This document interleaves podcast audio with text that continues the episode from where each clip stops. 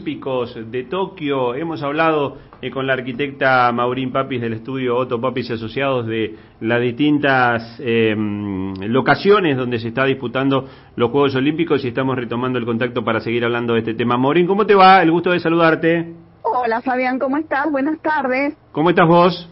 Todo bien, todo bien. ¿Ustedes? Bueno, muy bien, sí, siguiendo todo lo que pasa en en Tokio, atentos a los santafesinos y un poco mirando también, prestándole un poco de atención a lo que tiene que ver con los escenarios, las cosas que nos fuiste contando. Y, bueno, este, contanos vos qué, qué es lo que estás viendo de Tokio. Bueno, por supuesto que lo primero que nos da pena es que los escenarios estén vacíos, viste que uno semejante, semejantes instalaciones y que estén vacías.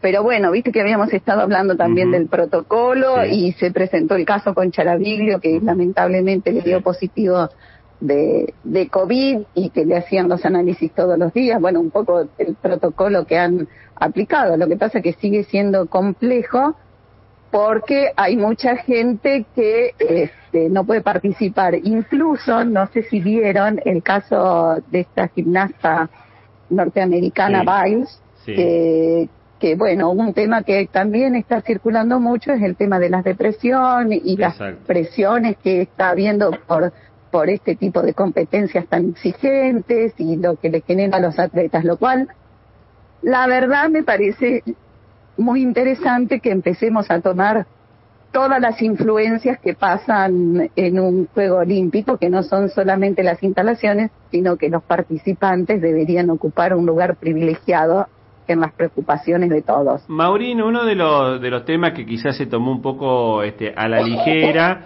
eh, fue el tema de las famosas eh, camas de la Villa Olímpica, las camas de cartón, eh, y lo que quizás no se vio es el concepto mm, de reciclar todo lo que se va a utilizar en Tokio. Exacto, ese es el tema importante de todo esto, no es que eran camas antisexo, sino que en eh, Tokio es uno de los primeros juegos que se está buscando el 100% de reciclaje en, en, todo lo, lo, que se utiliza. Entonces, bueno, las camas son de cartón por este motivo, porque después se van a, a reciclar y incluso casi todo, de lo que yo leí, casi todos los, este, las cosas que se utilizan son reciclables. Entonces, bueno, creo que es importante destacarlo porque ha sido un esfuerzo muy grande de Japón para lograr ese objetivo. Claro, y además... Más allá de que no se pueda saltar de a cuatro arriba de la cama. Las partusas en la cama no van. Eh, Maurina, eh, además hay todo un, concepto que me imagino que también la arquitectura eh, siempre trata de respetar, que eh, tiene que ver con la idiosincrasia, con la historia. todo lo que es la Villa Olímpica tiene un, un toque de construcción mucho con madera, mucho este, representando lo que es la propia arquitectura japonesa.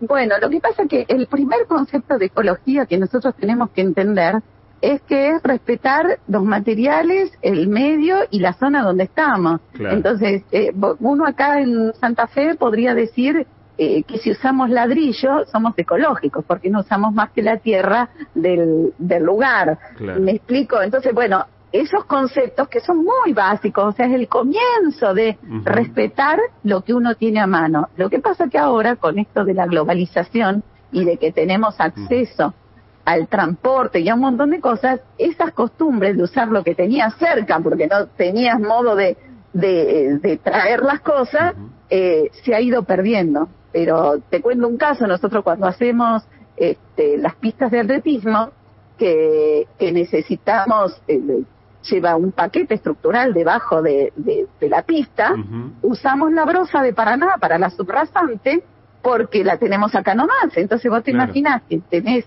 6.000 metros cuadrados de pista por 10 centímetros cuando lo tenés que trasladar en camión es una ponchada de plata. Entonces siempre se busca de usar los materiales y por eso para cada caso se estudian. Y esto Japón eh, lo ha hecho muy bien, de respetar su idiosincrasia, las cosas que tienen cerca y, por supuesto, todo, todo lo que sea reciclable lo mejor posible. Claro, eh, teníamos, teníamos, el recuerdo de, de, lo que hacían los japoneses en, durante el Mundial de, de Rusia, que nos sorprendía a nosotros porque eh, tenían bolsas y juntaban todos los, los residuos que habían dejado en el estadio. El otro día también pasó en la Fórmula 1 eh, que Sebastián Vettel, después del Gran Premio de Alemania, él es alemán, eh, colaboró con los que mm, levantaban toda la, basura que, se había generado. Uno se imagina que también debe estar ese concepto ecológico de, de, la energía solar, del reciclado de, los efluentes. Del agua, del agua, las aguas grises, las aguas negras, o sea, son las aguas grises, siempre que que no es el agua, eh, se llama agua gris, las que no son de inodoro, digamos, eh, vos la podés usarla eh, para, para riego, o sea, podrían ir por caminos distintos. Lo que pasa es que implica eso, vos tenés que duplicar la instalación para que un agua vaya hacia un lugar y el otro agua vaya hacia otro. Pero hoy el concepto de reciclar agua de lluvia, agua de, la, de, de lavatorios, y de ducha eh, hoy ya es mucho más común. Por supuesto que pasan por por cámaras de por cámara por cámaras de filtrado antes de hacer eso. O sea, no es que va directamente el agua jabonosa a la tierra. Eh, pero bueno, hoy ya eso es, te diría que hasta más común, que incluso en algunos casos se hace hasta en las casas. Claro, sí, sí, por supuesto. Eh, bueno, Maurín. Y Japón, y Japón, que vos me decías esto de la limpieza, que realmente sería lindo que aunque sea por gusto, porque acá no va a pasar nada si no lo hacemos, este, tomáramos esa política de hacer cosas porque bien, entonces si uno va a ver un espectáculo sería bueno que uno levantara todas las cosas o si vas a la playa, toda la basura que vos hiciste la puedas traértela en la bolsita o si vas a la montaña, porque bueno, eso hace a una buena educación. Maurina, hace pocos eh, días estuviste participando, lo, habíamos contado aquí también, de un congreso internacional de arquitectura deportiva que hacía eh, una universidad en, eh, en Perú. contanos así rápidamente cuáles fueron las conclusiones que se sacaron de, este congreso internacional. Bueno, un poco las conclusiones eran, en, algunos casos, como en el mío, hablábamos de hacia dónde iba el futuro de la arquitectura deportiva Así que hablamos de todas estas cosas, hablamos de los juegos electrónicos, bueno, ya lo habíamos hablado con vos.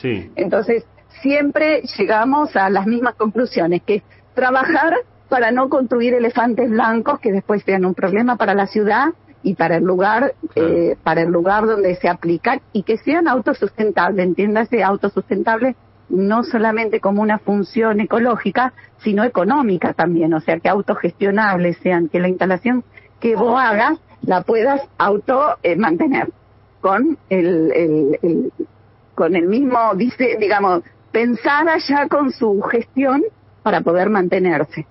Bien. Así que bueno ha sido muy interesante el congreso mucha gente participando que tiene la ventaja de, de lo que es virtual claro. que puede ir a acceder mucha gente y con muy buena respuesta por parte de todos los que participaron. Así que muy contenta estoy Maurín, te agradecemos como siempre. Estamos retomando el contacto la semana que viene. Fantástico, Fabián, dale y, vemos de qué tema charlamos. Dale, dale, te mando un beso grande, buen fin de semana. Gracias igualmente. Chao, chao.